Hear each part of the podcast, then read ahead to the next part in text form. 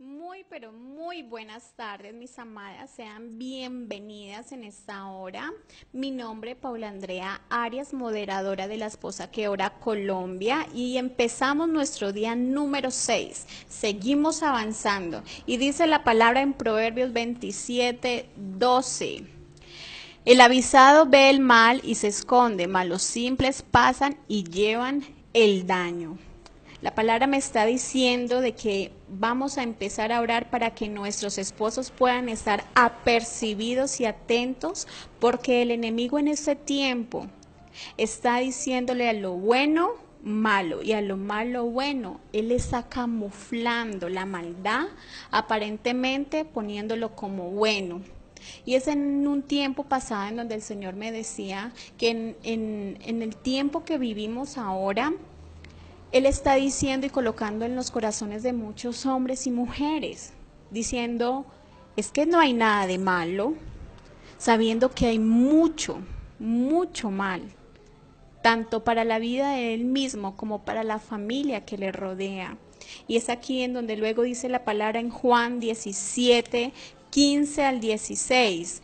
Dice, no ruego que los quites del mundo, sino que los guardes del mal. No son del mundo como tampoco yo soy del mundo. Aquí hablaba el Señor Jesús.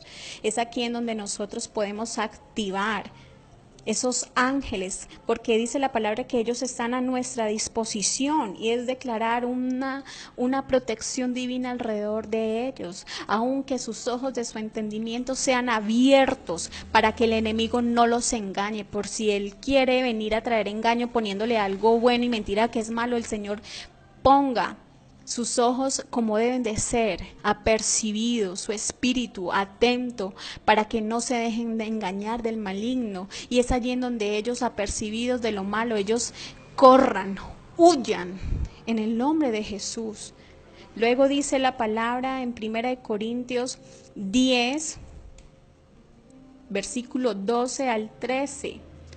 Así que el que piensa estar firme, mire que no caiga si nuestros esposos están firmes, hay que seguir orando, hay que seguir rodeándolos en oración porque dice la palabra que la mujer rodeará al hombre.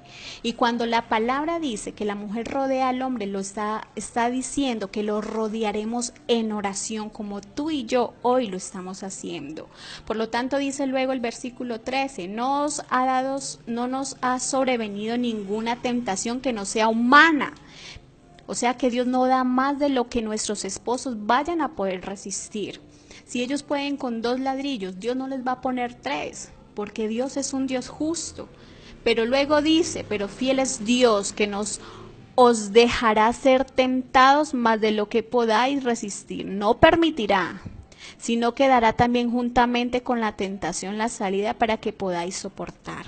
Nuestros esposos sabemos que pasan sus tiempos de tentación ¿cierto? De prueba, pero Dios es fiel porque Él sabe la capacidad de cada uno de ellos y ellos podrán decir, no, esto no me conviene, por lo tanto, huyo. Y lo van a hacer y lo declaramos que así va a ser. Amén. Aún en medio de nuestra oración o en medio de nuestro tiempo con ellos debemos enseñarles a nuestros esposos sobre la armadura de Dios que dice en Efesios 6:11, porque dice la palabra que por medio de la armadura es que nosotras vamos a poder estar firmes en el día malo. Yo en una ocasión pude compartir con ustedes un video sobre la armadura de Dios. Por lo tanto, vamos a empezar a estudiar en tu tiempo libre. Lee Efesios 6:11 que me habla de la armadura. Por eso hoy, Padre Celestial, ahí donde estás, dile, Señor, yo hoy declaro. Yo declaro en el nombre de Jesús que mi esposo, Señor, ama la justicia y odia la verdad. Hoy declaramos que su espíritu es un espíritu apercibido un espíritu que estará atento, Señor.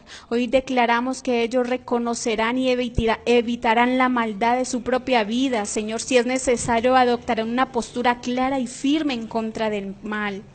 Hoy declaramos que ellos son más que vencedores en el nombre de Jesús. Gracias, Dios. Amén, amén y amén. Bueno, mis princesas, este tiempo ha sido de mucha bendición.